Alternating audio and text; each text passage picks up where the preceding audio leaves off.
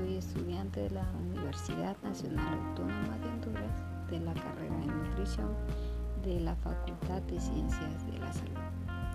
El día de hoy les hablaré un poco sobre problemas de salmonela,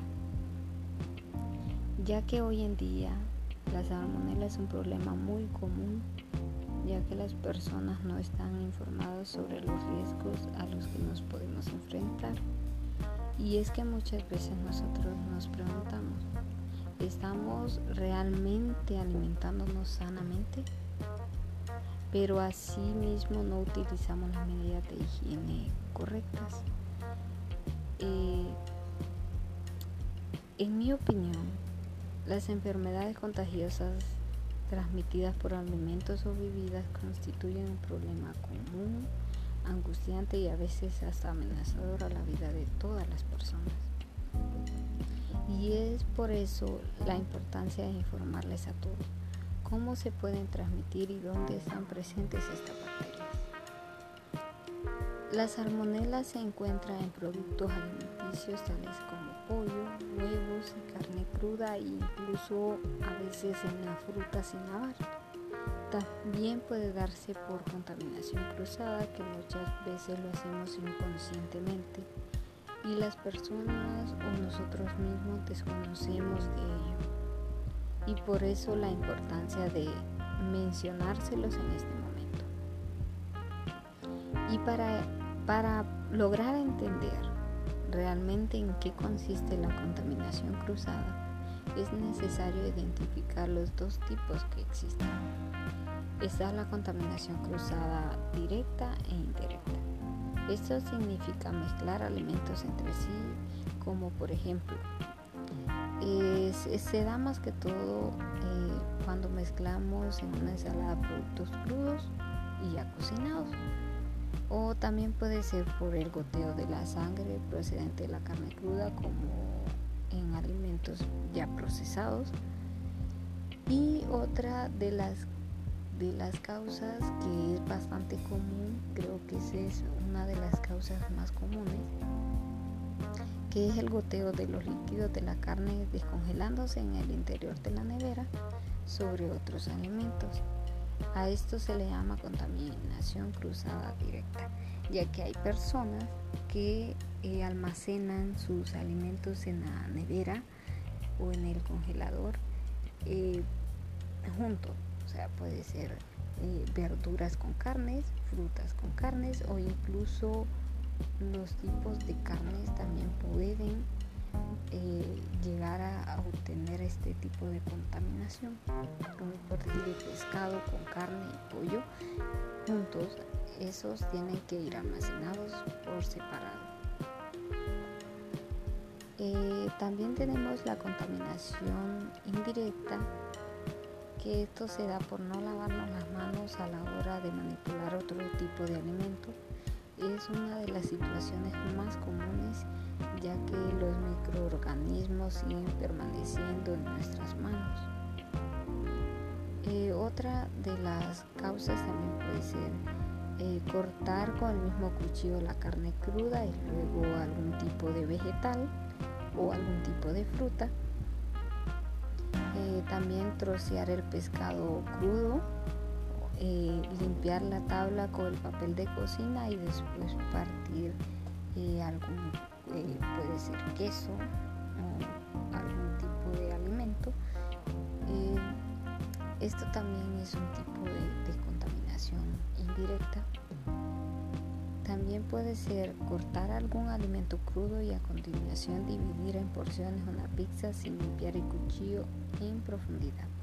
Nosotros tenemos que tener en cuenta que tenemos que, que eh, cada instrumento que nosotros utilicemos en la cocina tenemos que lavarlo bien antes de utilizarlo con otros alimentos o tener instrumentos por separado como por ejemplo la tabla de picar puede ser una tabla para las carnes y otra tabla para las frutas. No es conveniente picar carnes y frutas o verduras en la misma tabla eh, Y ya conociendo los medios de transmisión, es muy importante tener claro los síntomas de salmonelosis, ya que estamos expuestos en cualquier momento y más cuando a veces no somos nosotros mismos quien prepara los alimentos. Y como lo mencionaba anteriormente, es importante saber los síntomas ya que estamos expuestos en todo momento y es la mayoría de las personas. Los síntomas comienzan entre las 12 horas y los tres días después de infectarse. Y algunos de los síntomas posibles, porque muchas personas no los presentan los mismos, pueden ser náuseas, pérdida de apetito y vómito. Generalmente duran de 4 a 7 días. Y la diarrea puede ser severa y requerir, eh, requerir hospitalización. Eh, también hay que saber cómo se diagnostica la infección por salmonella. Se puede detectar mediante un análisis de una muestra de heces. Eh, y hablando del tratamiento, que pues el tratamiento eh, más que todo es que la mayoría de los casos de salmonelosis se mejoran durante de 5 a 7 días sin requerir tratamiento. Las personas con diarrea severa tal vez requieran suero. Si la infección se propaga a los intestinos al torrente sanguíneo, los suministradores de cuidado a la salud pueden tratarla con antibióticos como ampicilina. Lo ideal sería es que si usted no asiste a, a un centro de salud o a requerir eh, ayuda profesional es que no se automedique. Eh, hay varias maneras o formas de prevenir y es muy importante mencionárselas para que tomen nota y son indispensables a la hora de preparar nuestros alimentos y no cometer estos errores a la hora de cocinar. Por ejemplo, lavarse las manos en frecuencia a la hora de manipular los alimentos y en, particular al iniciar la, la manipulación de estos alimentos y después de tocar alimentos crudos. También limpiar y desinfectar las superficies y utensilios después de haberlos utilizado en la manipulación de alimentos crudos. Eh, separar los alimentos crudos de los alimentos ya cocinados, evitando el contacto entre ellos, ya que eh, esto impide este tipo de contaminación cruzada y así tenemos un, alimento más seguro y más higiénico. Lavar y desinfectar las vegetales para la preparación de ensaladas. Y lavarlos no me refiero a solo pasarlos por agua, tienen que ser lavados correctamente. Em, esta información es como la principal y la más importante que considero yo que, le servirá mucho.